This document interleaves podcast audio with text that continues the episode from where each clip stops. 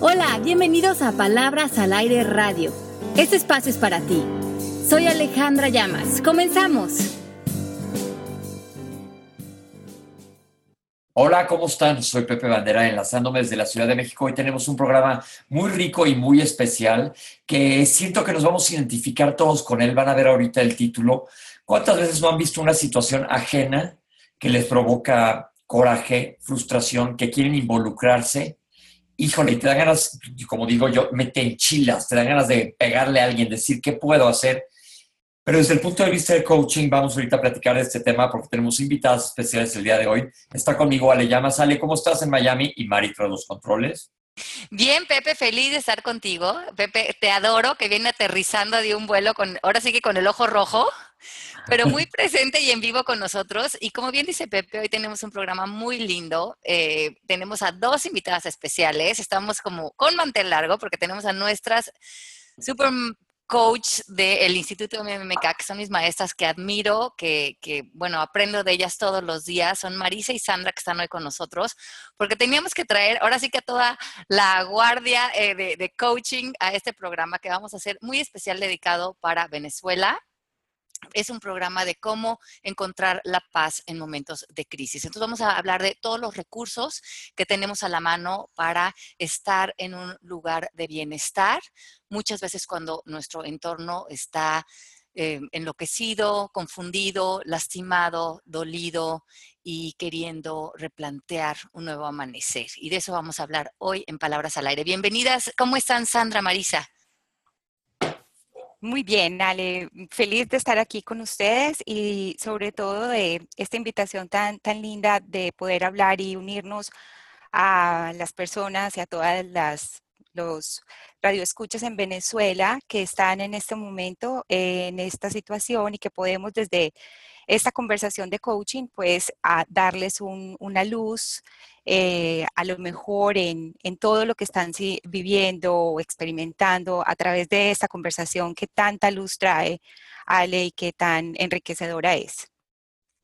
Qué rico, sí, yo creo que muchas veces cuando estamos eh, sintiendo que nos perdemos en una eh, situación que estamos viviendo, eh, palabras de aliento, de, acompañamiento, de esperanza son un gran bálsamo y muchas veces es lo que podemos dar, estar en un, lugar de bienestar, de luz cuando no estamos pudiendo encontrar eso.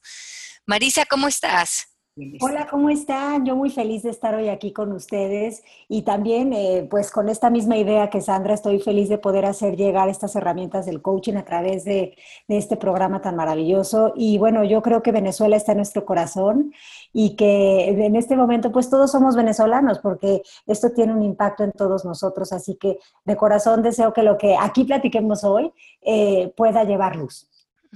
Pues arranquémonos porque platicábamos eh, decía yo, que soy el, más visceral, que te dan ganas de ir, decir, híjole, me voy a ir a los trancazos con un bat. O, ¿qué, ¿Cómo podemos ayudar? ¿Cómo podemos verlo desde otro punto de vista? Ver las imágenes este, en las redes sociales, en la televisión, y dices, pobre gente, no se vale, no se vale. ¿Cómo podemos ayudar sin este coraje visceral que nos sale? Pues mira, yo, yo creo que la gran fortuna que tenemos a nivel histórico los seres humanos en este momento es que tenemos dos grandes maestros de los cuales podemos echar mano en este momento. Y uno de ellos fue Mahatma Gandhi y el otro fue Martin Luther King. Y a mí me gustaría tomarlos a ellos, eh, tanto su experiencia como su congruencia, como sus enseñanzas, como columna vertebral de este programa, porque ellos nos han enseñado em, cómo abordar estas situaciones de cambio en un momento muy drásticas también para ellos. Y ellos se em, respaldaron en la filosofía de la no violencia y no nada más lo hicieron a nivel acción, sino también lo hicieron a nivel personal. Y eh, Martin Luther King, cuando se vio eh, acorralado de alguna manera ante toda la, situación que estaba viviendo y su historia personal, en sentir que tenía que hacer una diferencia en función del racismo en Estados Unidos, eh, se educó con todas las enseñanzas que ya estaba eh, como había comprobado de alguna manera Gandhi que funcionaban y que funcionaban desde el poder, que, que la fuerza, la no violencia, la integridad, la verdad nos hace libres. Y es poner esta verdad en alto. yo creo que muchos de nosotros cuando estamos en una situación así de cambio de transformación y más cuando estamos en una situación extrema, es importante reconocer desde dónde estamos saliendo a esta lucha. Para Gandhi, uno de sus grandes recursos fue el Bhagavad Gita, que es un libro hermoso que yo les recomiendo a cualquier persona que estén en, eh, buscando cómo hacer sus acciones desde un lugar de amor, lo lean todos los días. Este es un libro que leyó todos los días Gandhi y esa fue su gran filosofía de vida. Es una extracción del libro del Mahabharata, que es una epopeya antigua de la India y es un libro, em, bueno, una obra filosófica que enseña el amor como la base del desarrollo espiritual del hombre y también muestra cómo em, integrar en nosotros muchos de los cuestionamientos filosóficos que tenemos, como qué es el hombre, qué es Dios, en qué consiste realmente el significado de la vida, cuáles son los principios de la evolución. Responde muchas preguntas y justamente es muy lindo porque es un libro en donde dos personajes, que uno es Arushna, que es un guerrero a punto de salir a batalla, y Krishna, que es el ser divino, están teniendo un diálogo, una conversación, porque Arushna está teniendo mucho conflicto de tener que salir a una guerra donde se va confrontar con muchas personas de su misma sangre, eh, inclusive hasta familiares, pero esta lucha es inevitable y cómo poder llevarla a cabo no perdiendo sus virtudes como ser humano. Yo creo que lo que nos enseña este libro es que muchas veces tenemos que salir a actuar, pero es muy importante el cómo salimos. ¿Qué opinan? A ver, invitados especiales del día de hoy, porque yo digo, se me hace muy padre pero cómo lo aterrizamos, porque yo siento esa visceralidad que estoy seguro que mucha gente siente. Y como dice Ale, y lo hemos dicho aquí en el programa muchas veces, todo depende de dónde venga de dentro de ti. Entonces, y también somos seres humanos que podemos elegir nuestro pensamiento que puede regir un poco nuestra emoción. ¿Cómo le hacemos? Pues em, a mí se me ocurre primero pensar que esta visceralidad eh, se puede transformar en una pasión, ¿no? en, darle un sentido a lo que estoy haciendo. Em, creo que desde luego todo esto es una emoción que genera esta energía que nos pone en ese movimiento ante las cosas, pero si salimos desde, desde eh, entender esto como un acto de violencia, pues entonces no, no, no, estamos consiguiendo mucho, porque lo que tiene que estar más presente en nosotros es el para qué estoy haciendo esto y, esta visceralidad, convertirla en esa pasión que va a ser el empuje del motor eh, de lo que voy a hacer, ¿no? Eh, también creo que es muy importante darnos cuenta del enfoque, la atención, dónde le estamos poniendo. Y creo que hay muchas cosas que resaltar que, en este momento está viviendo Venezuela y que a veces nosotros eh, nos perdemos entre toda la información que sale en los medios, ¿no? Pero eh, lo que sí podemos ver es que hay una resiliencia, que es una capacidad de adaptación y de, y de, y de recursos que tienen los venezolanos, que para mí es admirable. Eh, que, que, para, que, para, mí, bueno, me llama mucho la atención. Otra cosa es que estos niños que, que, están, estas generaciones que están en Venezuela, son niños que nacieron en esta eh, digamos que revolución. Son niños que tienen esta chispa en la que están entendiendo que lo que quieren es su libertad y desde ese motor están saliendo a la calle niños, prácticamente niños, pero con una convicción de querer ser libres. Y creo que eso también es algo que me llama muchísimo la atención. No sé, tú qué, Sandra, tú qué pienses eh, con respecto a esto. Pues yo pienso que, eh, como tú dices, es como desde dónde nos estamos relacionando ante una situación que en cualquier momento, si tú estás allá en Venezuela y si estás experimentando todo esto, es muy fácil, pues como caer en la desesperación y no saber cómo relacionarnos con, con, con, las cosas que pasan y con lo que está sucediendo, porque pues me imagino que está saliendo a la calle como a, ver que, que, hay personas que pues no tienen comida o que mm, están en las marchas y que hay este tipo de violencia. Entonces, como dar, darnos cuenta en medio de todo lo que está sucediendo, como decía Ale, eh, estos ejemplos de Martin Luther King y de, y de mm, y de, sí, de Gandhi, que en medio de todo esta, este caos, ellos pudieron eh, mantener esa disciplina eh, de, de, estar en la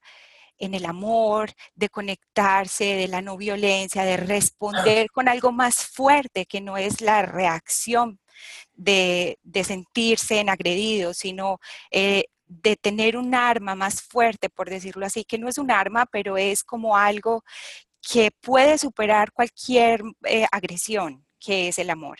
Entonces es esa conexión, esa conexión constante que solamente lo puede dar eh, esa, ese espacio en ti para poder eh, conectarte con eso. O sea, es esa fuerza interior que tienes dentro.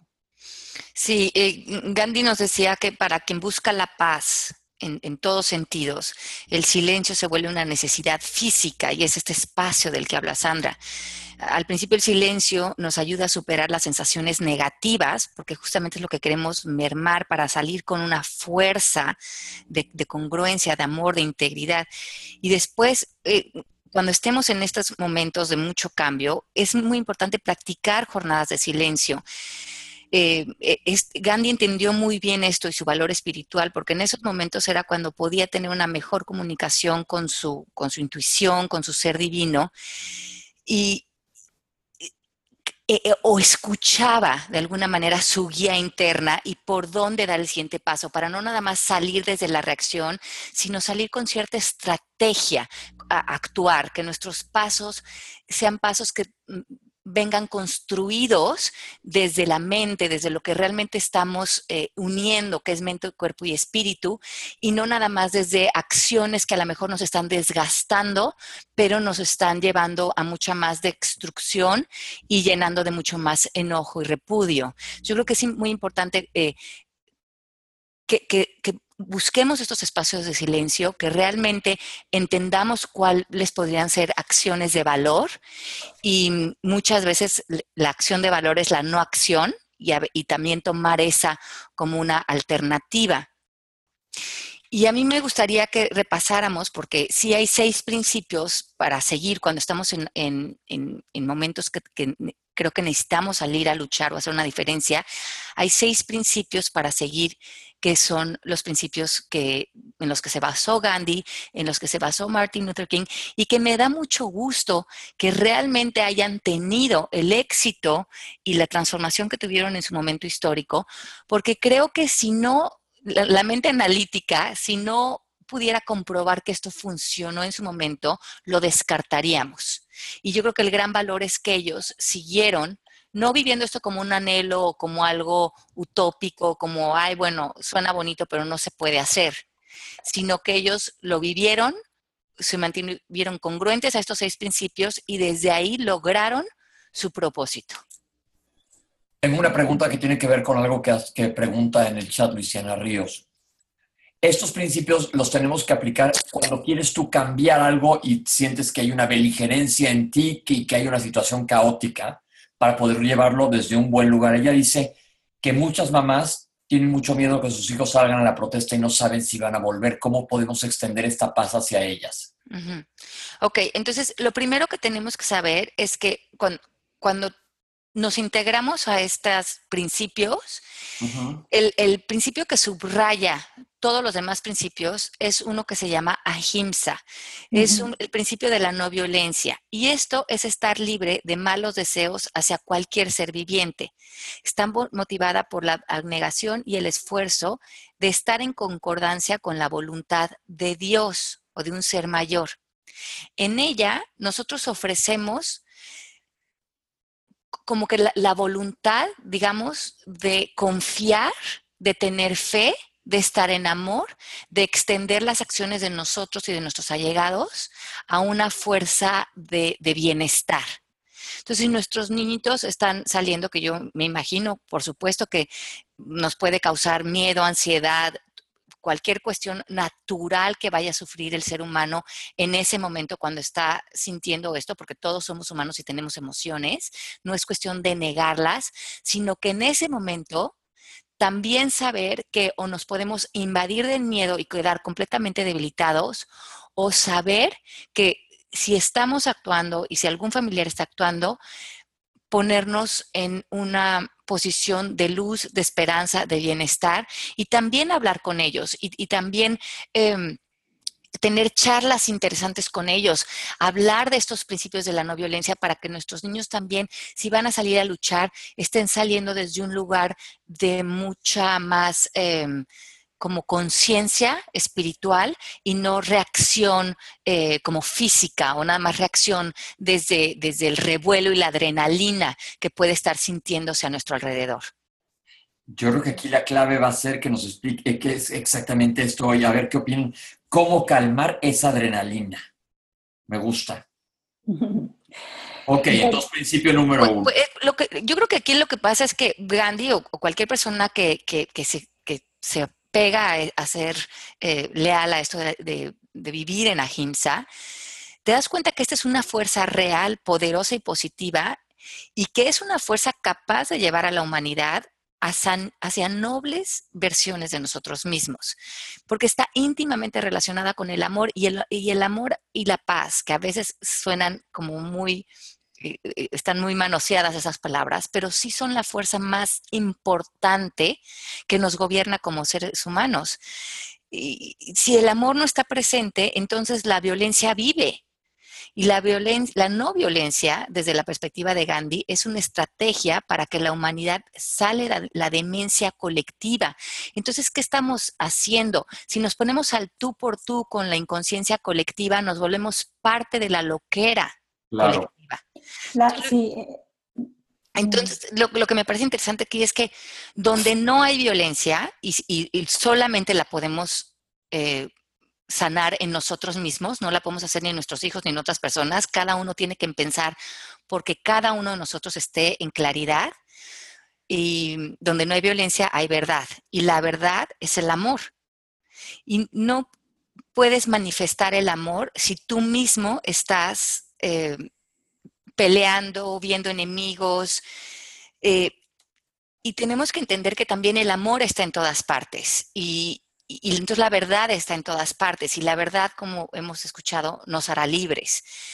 Eh, y nosotros tenemos que aprender primeramente a nosotros a vivir en esa verdad y tratar de ser ese ejemplo para las personas a nuestro alrededor, porque eso también se contagia. Ok. Sí, Marisa. No, yo solo quería agregar que efectivamente la no violencia es una forma de amor, pero también es una forma de reconocer que el otro es un ser completo, perfecto y entero, y es la unicidad entre lo que llamarían otros oponente, deja de ser un oponente. Me explico, es, poder ver esa grandeza en el otro y poder a través del ejemplo recordarle que eso está dentro de esa persona, ¿no? Eso me parece un paso maravilloso. Entonces, bueno, eh, vamos si quieren con el primer principio y los, vamos comentando. El primero es la no violencia es para las personas de valentía espiritual, que se resisten al ego y a sus agresiones que les causa a sus emociones, a su alma y a su mente. Entonces, este va a ser justamente para los, para los valientes, porque cuando estamos sumergidos en una situación muy caótica, pues eso es muy atractivo para el ego el ego luego, luego se va a enganchar en atacar, en defenderse, en ver las injusticias, porque están muy claras ante nuestros ojos. Y es como que lo que sonara más empático. Y a veces quedarnos en, el, en el ahimsa, quedarnos en la no violencia, tanto por uno y por otros, pareciera que estamos de acuerdo. Pero hay una gran diferencia en estar de acuerdo a estar queriendo emanar tu fuerza y desde ahí saber que eso tiene sanación. Ok, perfecto. Sobre todo... La primera, ok. Sobre todo, sabes que también es muy importante esto que de, la paz, de lo que hay dentro de nosotros y qué es lo que queremos ver ahí afuera, o sea, paz. Pero para poder ver esa paz, pues hay que conectarte con esa paz. Es como decía Gandhi, o sea, no hay camino para la paz, pero la paz es el camino, que es, esa conexión real con, lo que tienes, con esa fuerza. Así es. Em, él mismo decía que eh, ahimsa no es algo que puedes explicar o puedes eh, nada más enseñar. No tiene ningún sentido si no lo aprendes a experimentar. y, justamente son eh, a veces, muchas veces en estas circunstancias o en estas situaciones que la vida a veces nos presenta, donde pues la mayor enseñanza para nosotros va a ser mantener y fortalecer este músculo, si es algo que realmente queremos aprender a vivir y le vemos valor a él. Y, que además está en nuestro, en nuestro ámbito, en nuestro poder, ¿no? Porque al final del día eso también es una decisión. Y yo creo que eso es eh, muy reconfortante y más cuando tenemos esta idea de qué puedo hacer yo desde donde estoy. Porque yo creo que esa es la pregunta más común que hay ahorita que leo en redes sociales. ¿Cómo ayudo? ¿Cómo le hago? Mm. Y el otro día, Sandra, en la clase platicábamos de cuando tú estás en paz, eh, cuéntanos un poquito de eso, que esa energía a cuántas personas puede impactar. Ay, eso es una belleza, porque eh, cuando nosotros estamos en paz, cuando nosotros nos conectamos con esa vibración, con ese amor, eso es increíble porque eso se expande de una manera que nosotros no podemos medir hay, una conexión tan grande que en el momento en que, eso lo explica mucho eh, David Hawkins, que es en esta escala, ¿cierto? Vibracional, esta frecuencia, que cuando tú logras estar por lo menos en, un momento de, tranquilidad y de paz, en una frecuencia un poquito alta, eso puede ayudar a millones de personas alrededor. Entonces, esa es la manera como nosotros podemos participar, pues, esa es la manera de colaborar a estas situaciones que se presentan, por ejemplo, en Venezuela y más las personas que están allá. O sea, solamente trabajar en nosotros mismos, estamos ayudando enormemente a todo lo que está sucediendo alrededor. Si dice Byron Katie que en una situación de conflicto con que una persona tenga claridad es suficiente. Porque se pega. Se pega y, y estás dando otro ejemplo, estás, em, estás sanando esa, esa reacción colectiva que está viendo, esa confusión del ego en el que nos estamos perdiendo todos. Y yo creo que aquí sería interesante resaltar que eh, la paz, eh, a lo mejor las personas que están viviendo directamente, me refiero en el país o indirectamente, porque también creo que esto nos impacta a todos esto, eh, a veces pensamos que la paz queda lejana cuando vemos lo que está sucediendo, pero tenemos que entrenarnos a ver no con los ojos físicos, sino a ver con los ojos espirituales y a reconocer que la forma de encontrar la paz en nuestro interior es a través del enfoque y la atención que queremos dar. No podemos pretender tener paz y ver sufrimiento, porque entonces eso no, nos impide estar en un lugar eh, de, luz, ¿no? De claridad. Entonces, no es que neguemos que están sucediendo cosas, que hay gente herida, que hay gente que, que, ha muerto, ¿no? Con, con, esta lucha, sino que sepamos lo que, que lo que mantuvo también a Gandhi y a Martin Luther King es esta idea de ver el objetivo, o sea, hacer que esto vale la pena porque esto no es eh, una lucha de violencia, sino esto va más allá. Entonces, como que no enfocarnos en, la parte de... Eh, no sé cómo decir esto de una manera empática, pero no enfocarnos como en esta parte del, sufrimiento, sino ver que esto tiene una razón de ser y que la paz está, si yo decido poner mi enfoque en lo que esto trae, ¿no? En lo que esto trae un cambio de conciencia para todos, esto trae un cambio de posibilidad de vivir en libertad en donde quiera que yo esté. Ajá. Y, esto queda muy bien con el paso número dos, bueno, la, enseñanza, que es la no violencia busca hermandad y comprensión. Su propósito es despertar lo divino en la comunidad. Y muchas veces esta comprensión va a ser el reto, comprender, como bien dice Marisa, que a lo mejor hay un propósito mayor ante esta situación y poder ver más allá, la luz que puede venir a través de este caos exacto, porque hay un objetivo hacia el final. Tienes que tener esa, ¿podemos decirle esperanza? Esperanza, sí, que, estamos trabajando por un propósito en común, pero el propósito en común no nos atoremos que sea el conflicto, sino que sea el nuevo amanecer que va a tener la comunidad.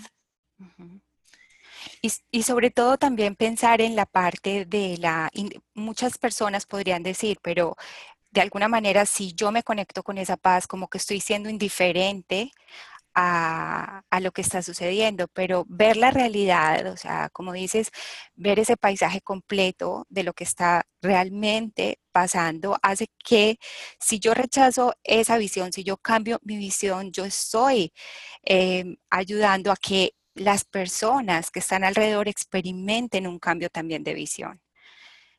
Así es, que fue lo que lograron eh, estos dos grandes líderes. La gente pudo poco a poco irse moviendo a su visión. La 3 dice, la, no violencia trata de erradicar injusticias, mas no a personas.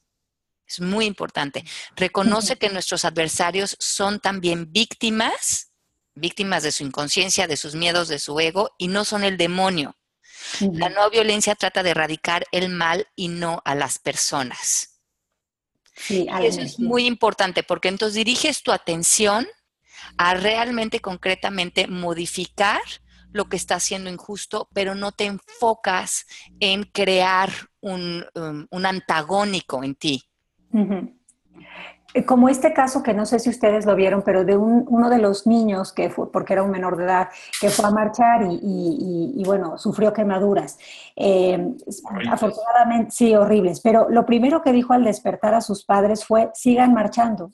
eso habla de la pasión, eso habla de la transmutación de una visceralidad a una pasión, ¿no? a, un, estar convencido de que esto tiene un sentido. ¿no? y, y, salirse de la idea de hay malos allá afuera, sino tenemos el derecho todos de ser libres. Sí. Eh, el siguiente, la, nuestra siguiente lección es que se sostiene que el sufrimiento puede educarnos y transformarnos. Entonces, lo que vemos es que, un poco lo que decía Marisa, que mm, podemos ver el sufrimiento, podemos ver lo que estamos viviendo o lo que se está viendo en este momento, pero nos podemos o atorar ahí o podemos educarnos y transformarnos para aprender de esto, para sanar de esto, para ver cómo esto también es un reflejo de mis propias eh, carencias, de mis propios sufrimientos internos y que yo me tengo que transformar ante eso para moverme a un lugar de amor. Y, y como dice, reconocer que esa es como parte de, es parte de mí, es mi parte oscura, es parte de de eso que yo no quiero ver, que lo estoy, se me está mostrando afuera. Entonces, al yo reconocer eso, yo sano. Al reconocerlo dentro de mí, puedo soltar ciertas convicciones o de, sentir que es allá afuera donde está sucediendo y no aquí, aquí en mi interior. Entonces podemos conectarnos y podemos realmente tener un gran aporte hacia, hacia lo que sucede en el presente. Así es. Y en el siguiente punto nos dice, la no violencia, un poco extendiendo lo que dice Sandra, elige amor y no odio en cualquier situación. Se resiste a la violencia del espíritu y del cuerpo. El amor en este estado es espontáneo, sin motivación, generoso y creativo. Y creativo se me hace muy importante porque creativo es que realmente vamos a estar creando soluciones, enfoques, estrategias, que fue lo que Gandhi creó todo el tiempo. Creó sus marchas basadas en mucha estrategia, eh, hizo eh, llamados claves, eh, debilitó a, los ingleses por medio de estrategias. Todo lo hizo con un sentido y una inteligencia y una creatividad basada en el amor. No se nos olvide, que no se nos olvide, que no nos gane la reacción. Y, el 6 es la no violencia se sostiene en la creencia de que el universo, miren qué bonito, está del lado de la justicia. El que se resiste a la violencia tiene la fe de que la justicia triunfará y la no violencia cree que nuestro Dios es justo. Sí, pero entendiendo yo creo que aquí justicia como equidad, como, como que la justicia es parte también de lo, no de esta justicia que nos ha enseñado el ego, ¿no? De que hay buenos y hay malos, entonces esto es justo para los buenos y esto es injusto para los malos, sino desde un lugar de, em, ay, ¿cómo lo podría explicar? De, de saber que la justicia es recibir lo que yo doy. Ajá, exacto, que la justicia es que, que, que haya un intercambio de valor, de armonía en todo. Y, y, aquí mm, tenemos algunos pensamientos importantes de Gandhi y es justamente recalca esto, donde existe injusticia, vale la pena luchar, pero no con el fin de castigar, sino con el fin de cambiar lo establecido. Para, uh -huh. para, para que eso establecido sea para un bienestar holístico, no para un bienestar personal. ¿Cómo? A ver, explícame eso del, del, bienestar holístico. Porque yo creo que muchas veces cuando salimos a luchar, estamos a veces luchando por a lo mejor eh, cosas del ego o, o, o desde el miedo, pero cuando buscamos no luchar contra otra persona, sino para que las condiciones de los seres humanos, o sea, holístico quiere decir que va, que va a beneficiar a todo el entorno. Entonces, en este caso, eh, Gandhi decía, sí es importante luchar, pero es, es, una lucha por un bien común, no es una lucha por, eh, por egoísmos o porque yo quiera conquistar algo especial para mí, sino que realmente estoy como al servicio de la, de la comunidad, de la humanidad con mis acciones. Ok. Y se convirtieron en eso. O sea, tanto Martin Luther King como Gandhi se convirtieron en ese vehículo de enseñanza total y de disciplina, de mantenerse en la no violencia y de enseñarle a toda una, a, a toda una nación y a todo el mundo. Y a partir de eso lograron todo, toda la, lo, lo que se propusieron. Uh -huh. Pero yo creo que, perdón que interrumpa, su secreto también fue eh, no tomarse el sufrimiento como una ofensa, como un ataque, sino eh, en ningún momento ver el sufrimiento como, como eso, ¿no? Sino darle la vuelta completamente desde, desde, desde, este, desde esta idea, convicción de servicio a la humanidad. Entonces, cuando uno no se ofende y no toma esto como un ataque, eh, uno puede trascender más fácil las situaciones que pueden generar dolor, porque mucho de ese dolor está en lo que estamos pensando más que en la parte física. Sí, y, y, y, y, Gandhi, como cualquier ser humano, a veces desesperaba y sobre todo se desesperó mucho cuando empezaron a usar el nombre de él y empezaron entre los sus, sus propias gentes a luchar y agredirse y a, y a, crear violencia entre ellos. Y esto lo decepcionó mucho. Eh, sí. Pero eh, él pensaba que a lo largo de la historia habían habido eh, situaciones de mucha injusticia, a personas en el poder que estaban creando grandes abusos y que en su momento parecían estar ganando la batalla, pero al final la verdad siempre triunfaba. Y eso fue lo que él lo mantuvo firme. Y, y, yo creo que eso es algo muy importante que ahorita tenemos que ver ante cualquier situación, que al final la verdad siempre triunfa.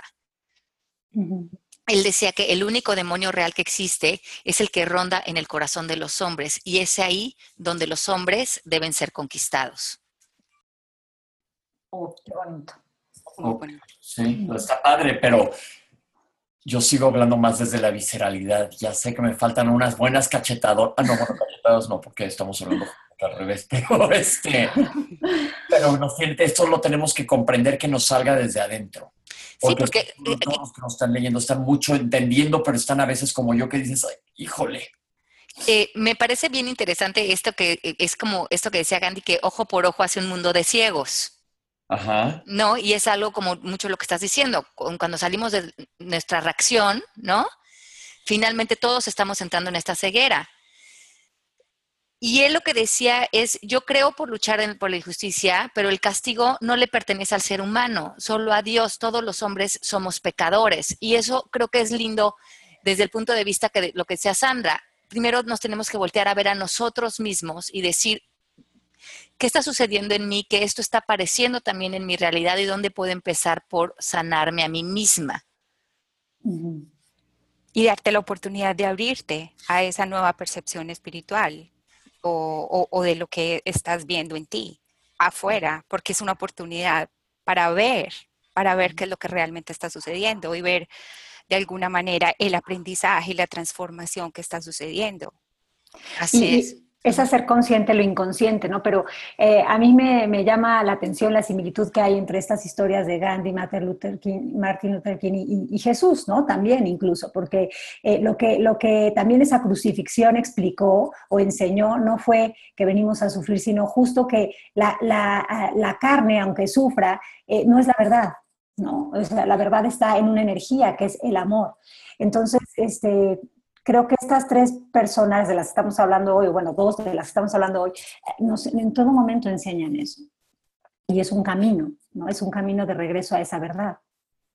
Y finalmente lo que lo sostiene, porque ese, esa, esa verdad en la que se sostuvo Gandhi y ese, esa convicción que también tenía Martin Luther King y, y, lo que dices ahora Jesús, es algo que está fuera está, está fuera de este mundo, o sea, es que no está conectado con lo que estás viendo en esta supuesta realidad.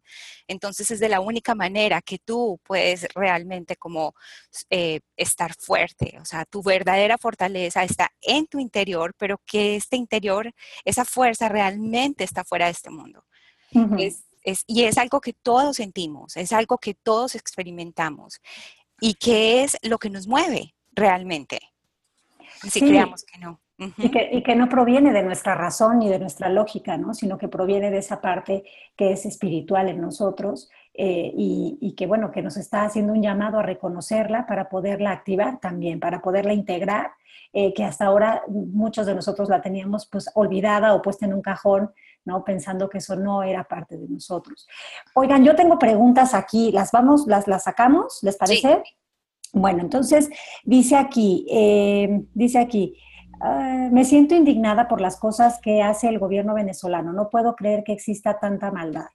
Si nos quedamos con esta percepción de maldad, ¿ustedes qué piensan? ¿Que esto puede funcionar? Pues no, porque nos enchila. Como dice Ale, violencia trae más violencia.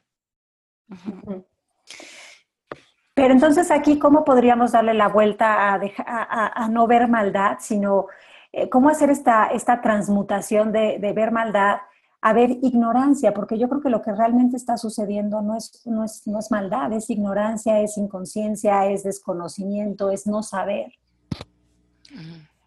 Sí, y yo creo que ahí es importante que no nos enganchemos en esto que dices tú, Marisa, que cuidemos nuestro lenguaje, porque si no cuidamos nuestro lenguaje y, empezamos a crear esos... Eh, como opuestos en nosotros, este darle toda esta fuerza al, gobierno o a un presidente o eh, entonces empezamos a sentirnos muy chiquitos ante nuestras posibilidades y ante lo que podemos aportar. Y aquí estamos hablando de dos hombres, dos hombres que hicieron una gran diferencia y esos dos hombres podríamos ser cualquiera de nosotros. Y por eso a mí me encantó escribir este libro de Esencia de Líder, porque a lo mejor hemos escuchado sus nombres y decimos, bueno, pues ellos, ellos fueron especiales, ellos tenían algo eh, que, que yo no tengo, pero eran personas como tú o como yo que lo que hicieron fue dentro de la lucha que ante ellos apareció en su vida, se educaron, aprendieron. Eh, Martin Luther King estudió con cautela la vida de Gandhi cuando se dio cuenta que se iba a comprometer a hacer, porque él no quería al principio eh, eh, volverse la imagen y el, y el y, el gran líder que fue, se estuvo de hecho resistiendo a esa, a esa labor que le entregó la vida, pero dijo, si lo voy a hacer, lo voy a hacer desde un lugar de no violencia y, realmente creando estrategias, inteligencia y la no reacción. Entonces, mm, e, él, lo que decía es que, que la pasividad y la paz son actos débiles. Dice, pero nos, muchas personas nos han demostrado que cuando nos sostenemos por la verdad, y en este caso, pues Gandhi, está hablando de Gandhi, la integridad y el bienestar social, tomamos la fuerza que nunca habríamos creído posible. Tardo o temprano, lo brutal, lo agresivo y la ignorancia quedan expuestos. Si dos pelean y actúan desde la violencia y alguien los observa a distancia, no sabríamos reconocer quién está centrado en una posición legítima, porque los dos están saliendo del mismo lugar. Los dos estarían actuando desde la misma calidad energética y los dos sienten, se sienten con derecho de pelear por resguardar su verdad. Pero cuando no atacamos y no nos defendemos, no nos perdemos en quién tiene la razón, sino nos alineamos con la verdad universal, la que va más allá del análisis. lo lógico y lo correcto. La verdad no puede discutirse desde argumentos creados por la mente, pues se encuentra en sincronía con el todo, nos guste o no. ¡Wow! Increíble. Sí. Y, Martin Luther King aprendió esto de Gandhi. Sabía que ese observador que evaluaba ambas posturas, que en ese caso estaba sucediendo en la India, era la prensa. Y la prensa en este momento estaba observando que si él se sostenía en, claridad, en salud, lo, loco de las otras personas era lo que iba a empezar a destacar. Pero él tenía que mantenerse en esta alineación. Y lo mismo que hizo Martin Luther King. Me parece realmente dos grandes maestros que, nos enseñaron un cómo. Y eso es, tan importante en la vida. Hay una pregunta interesante que seguramente mucha gente replicará, dice Clau Padilla, pero ¿cómo no ofenderse cuando la agresión o de injusticia es directa a tus seres amados? ¿Qué dice Sandra? Pues lo que pasa es que cuando nosotros ya vemos agresión eh, y no nos estamos dando cuenta que eso que está sucediendo es parte de, de, lo que a lo mejor yo no quiero ver en, en, mí, o sea, qué es lo que está realmente sucediendo. Yo sé que si nosotros nos unimos a, esa, a ese lenguaje o a esa percepción de que hay algo que está por fuera de mí, que me está agrediendo y que me está haciendo daño y que a lo mejor no quiero ser... Em, pues como eh, que crean que no estoy siendo empática con la situación de lo que está de, de, pronto de personas que están sufriendo y que sí hay una violencia, pero es que no, no queremos reforzar eso que estamos viendo de afuera. Entonces, ¿cómo podemos relacionarnos con, con algo que nosotros no queremos que crezca? Es deshaciéndolo en nosotros. Entonces, deshaciendo, por ejemplo, el término de, de agresión. O sea, nosotros estamos en este momento, no es... Eh, casual que estemos experimentando algo eh, para, para el aprendizaje. Entonces es, no es reprimiendo ni proyectando en los demás, es la oportunidad de sanar en mí. ¿Qué es lo que está sucediendo? ¿Para qué estoy viviendo esto? Y si nos, si nos perdemos en, en, las ofensas, en lo injusto, estamos saliendo a tratar de hacer una diferencia desde los lugares más pobres de nosotros mismos. Entonces, yo entiendo que muchas veces esa va a ser la primera invitación y a lo mejor nos vamos a quedar ahí un tiempo. Pero después tenemos que decidir si queremos vivir ahí, si queremos ver esto desde otro lugar. Y, este ejercicio tan bonito que, que, enseña el curso de milagros de cómo puedo ver paz en vez de esto que estoy viendo. Y muchas veces eso es un gran reto, pero ante cualquier situación va a llegar un momento en que a lo mejor después de darnos cuenta que el sufrimiento, la ofensa, el ataque no nos está llevando a ningún lado, de hecho nada más nos está debilitando y nos está intoxicando, vamos un día a respirar en la mañana y decir cómo puedo ver paz en lugar de esto. No porque la paz sea el lugar de la debilidad, sino porque desde la paz voy a encontrar otra vez mi sanidad, mi congruencia, mi fuerza y mi estrategia para desde ahí hacer una diferencia. Claro, a mí, a mí se me ocurre este, como poder poner a lo mejor unos pasos para hacer un cambio de enfoque, ¿no? No sé si nos da tiempo, pero... Andamos con el tiempo medio encima, yo creo que vamos a tener que partir en dos. bueno, pero dinos los pasos rapidito y, aquí y ahí terminamos. Ajá, bueno, eh, primero tomar conciencia de lo que estamos sintiendo, ¿no? Entonces yo me puedo sentar un momento, como tú bien decías que Gandhi hacía, eh, de silencio y decir qué estoy sintiendo y poner esa emoción en palabras. Incluso puedo escribirlo, me siento abrumado, me siento decaída, me siento triste, cualquiera que sea la emoción, permitirme escribir y sentir por qué, ¿no? Dos sería darme cuenta de cuál es el enfoque que está generando esto, ¿no? En qué estoy poniendo mi atención, qué hace que yo me sienta de esta manera. Y a lo mejor podríamos darnos cuenta que estoy enfocándome en todo lo que tengo por hacer, en todo lo que no estoy haciendo, en todo lo que me falta, en todo lo que yo debería de estar haciendo, en todo lo que yo debería de estar pensando, en lo que, en lo que puedo perder, en lo que puedo ganar, que son palabras que son de ego, pero que nos visitan a la hora de estar en estas, en estas emociones de, tristeza, de preocupación, de enojo, de frustración, eh, ¿no? De todo esto. Eh, eh, entonces, el paso tres sería tomar conciencia de lo que hasta ahora he estado como como poniendo a un lado, ¿no? Como borrando de mí. ¿Qué, está qué he estado yo dejando fuera de mi conciencia, que es parte de mí? Y a lo mejor he estado dejando fuera la idea de que la paz no está en lo que está ocurriendo allá afuera, sino está en yo decidir estar en ese lugar. Entonces, como que ese paso nos invita a crear conciencia de qué no he estado viendo.